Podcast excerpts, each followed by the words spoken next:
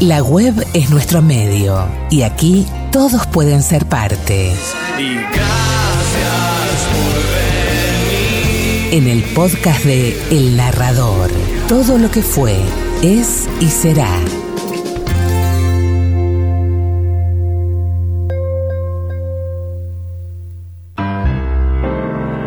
Una noche de cerveza caliente y mujeres frías.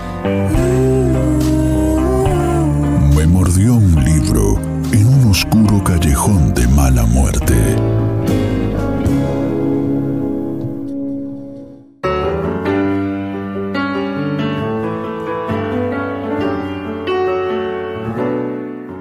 Soñaba que me gritaban y tocaban el timbre insistentemente.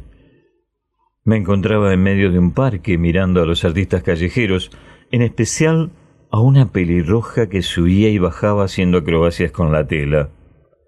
Veía su cuerpo estilizado invitándome a desafiar mi propia ley de gravedad, esa que me hace tan acartonado de incómodo en torno a la interacción social. A su alrededor, una pareja hacía malabares mezclados con chistes viejos y vulgares. Arengaban a la gente pidiéndoles un poco más de entusiasmo y que no sean tan avaros a la hora de pasar la gorra. Más atrás, una hilera de puestos de artesanos desplegaba su intenso microcosmos musicalizado con rock setentoso en iracunda lucha con la cumbia y el trap, de los puestos de pochoclo, panchos y hamburguesas que se encontraban del otro lado de la avenida, frente al río. Sí, había una avenida y un río. También un edificio que parecía el de la TV pública construido para el Mundial 78. El cielo tenía un tono verdoso y en el sueño el aire olía mal. De nuevo la Amazona colorada se desenrollaba en descenso vertiginoso y frenético, tal y como la recorrería un amante ansioso para desvestirla y poseerla. Me disgustó la imagen. Me irritan sobremanera los congéneres que no saben amar a una mujer.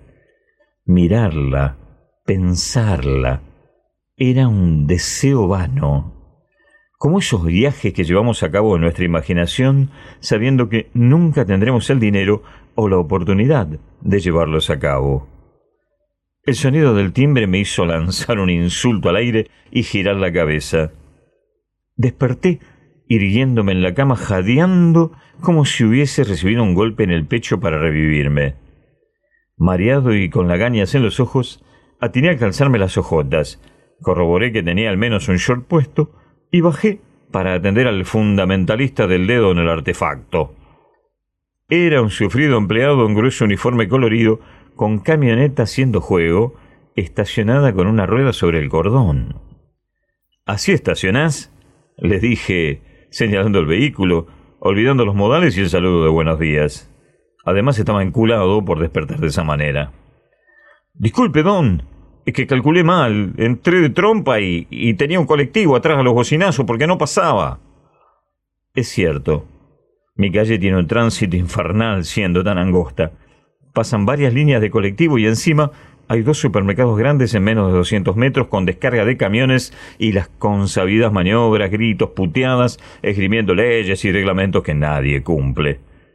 ¿Qué traes? le dije mirando el paquete, que era de dimensiones bastante generosas. ¿Seguro para mí? Acá están todos los datos, Don, fíjese. Es un envío del exterior con los gastos de impuestos y aduana pagos. ¿Del exterior? La intriga pudo más que la desconfianza, y a Dejano puse en mi garabato modo de firma. Tomá, le dije en forma brusca. Anda antes que venga la grúa a llevarte la camioneta. Gracias, don. Que tenga buen día, me dijo con cara de orto porque no le solté una propina. ¿Qué le iba a dar? Si estaba en ojota y pantaloncito futbolero recién salido de la cama. Seguro el muy turro me está puteando hasta la quinta generación. Me apuré a entrar, antes de seguir regalado una entradera. Puse el paquete en el comedor y me senté en el sofá mirándolo, como hacen los que desarman bombas en las películas. Pero qué carajos. Pensé sin quitarle los ojos encima, ¿qué habría dentro del paquete? no tengo amigos ni parientes fuera del país. La verdad, tampoco adentro. Los que no se murieron se convirtieron para mí en unos pelotudos infumables que ya no deseaba frecuentar. Pero el tema es este famoso paquete. Fui a buscar un cúter y con cuidado extremo fui cortando las capas de envoltorios y cintas adhesivas que resguardaban su contenido del mundo exterior. Finalmente, abrí las solapas, saqué una última cobertura de cartón similar a esas de los maples de huevos y pude develar el misterio. Como dije, la caja era de dimensiones importantes, pero lo que me resultó curioso era que no pesaba demasiado. Ahora entendí el porqué. En su interior moraba un cambalache acumulado a las apuradas, como si alguien quisiera rescatar objetos antes de ser arrojados a la basura. Había un largo sobre de papel madera con varias hojas escritas a mano, con una prolija caligrafía. Una cartera femenina, recortes de diarios, fotos y portarretratos varios, elefantitos de la suerte, esos que pones un billete enrollado en la trompa.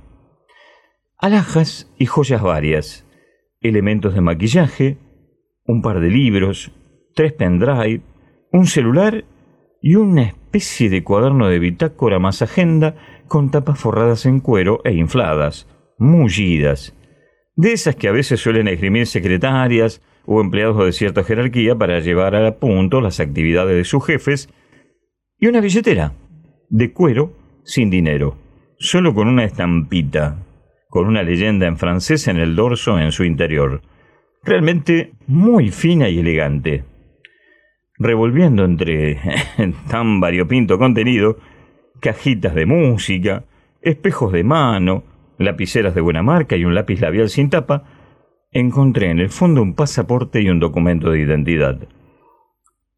Desde este último me sonríe la siempre hermosa carita de Carla. Me quedé helado. Carla fue mi primer amor. Fue el amor loco que me volvió tóxico, que me hizo perseguirla por su casa, sus horarios, eh, buscaba imaginarios encuentros casuales cuando me sabía de memoria a qué hora salía del colegio, a qué hora salía de inglés y a qué hora salía de su primer trabajo. Hoy estaría preso. Pero bueno, eran otros tiempos. Yo estaba loco por ella, pero totalmente loco. Porque Carla ya a sus 15 años era una belleza despampanante. Se paraban para verla en la calle. Es más, cuando estábamos juntos, más de una vez, alguien muy pintón, con facha de promotor y muy fulero, le daba una tarjeta y le proponía ser modelo. Ella se reía, con esa risa cristalina que tenía y ese andar con tanto garbo. Era más alta que yo, con un pelo cortito carré bien azabache, unos ojos enormes de color almendra y una figura espigada. Realmente era una modelo. Por supuesto, lo nuestro duró muy poco. Ella. ella estaba para volar a otras alturas y yo siempre fui, la verdad, un don nadie. Y un día me dijo, me voy, me voy a París. Y me dejó, me dejó con el corazón roto y llorando a modo de vergüenza, escondido en mi casa sin querer salir ni ver a mis amigos. Y ahí estaba, en la caja, mirándome Carla en su carita, siempre sonriente, aún en el pasaporte, aún en el documento de identidad. En la carta decía, entre otras cosas, a usted, que ella siempre lo quiso tanto. No tenía nombre. A usted, que ella siempre lo quiso tanto. Y allí había, con esa prolija caligrafía, unas cuantas frases como si se hubieran derramado lágrimas en el papel mientras escribía. Era de Huidi, un amigo senegalés que vivía con ella en el barrio latino, en Francia.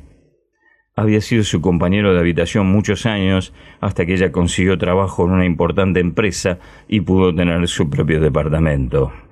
Había mantenido la amistad, les encantaba visitar los barrios de París los cafetines, el museo, ir a conciertos. Se habían hecho grandes amigos. Y la verdad es que él la lloraba casi tanto como yo. Porque Carla estaba muerta. A Carla la habían asesinado una noche cuando volvía caminando bajo la lluvia con ese paso tan elegante, con ese garbo que ya te había mencionado, ¿no? La encontraron tirada adentro de un contenedor, totalmente desarticulada. La habían roto como si quisieran desmembrarla. En el fondo de la caja, debajo del sobre que poseía, porque esa es la palabra, poseía todavía el perfume de ella y las cartas que me mandó Willy, estaba la pulsera de lapislázuli. Allí no aguanté más y me puse a llorar desconsoladamente. No podía creerlo, no podía creer que ella lo hubiese conservado. Esa pulsera de lapislázuli fue lo primero que le compré y me salió un platal. Ahorré no sé cuánto tiempo y busqué en los lugares más finos de Buenos Aires para encontrarla, porque en aquella época el lápiz lazuli era top y yo quería estar a la altura de la mujer que amaba. Nunca pensé que lo hubiera conservado tantos años y que lo tuviera entre sus pertenencias y se lo hubiese llevado a Europa. Me quedé mirando la caja, el maquillaje, las cajitas de música, el pasaporte y el horroroso recorte del diario que hablaba en francés del asesinato de una bella persona de nacionalidad argentina. Carla me sonreía en el pasaporte. Carla estaba rota dentro de un contenedor en un oscuro barrio parisino. Carla estaba en mi memoria. Carla ya no estaba en este mundo. Decía Lacan que amar es dar lo que no se tiene a quien no es. Y yo estoy aquí, en hojotas, en shortcito, mal despierto, con una caja enorme, con los despojos de una vida, con lo que quedó de sus pertenencias.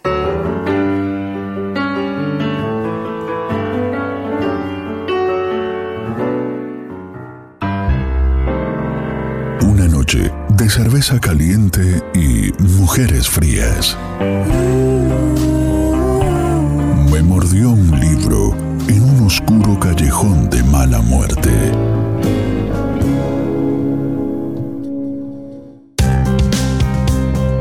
Las palabras se funden con la música en el relato de una historia que nos conecta para difundir aquello que nos abre la mente. El narrador, todo lo que fue, es y será.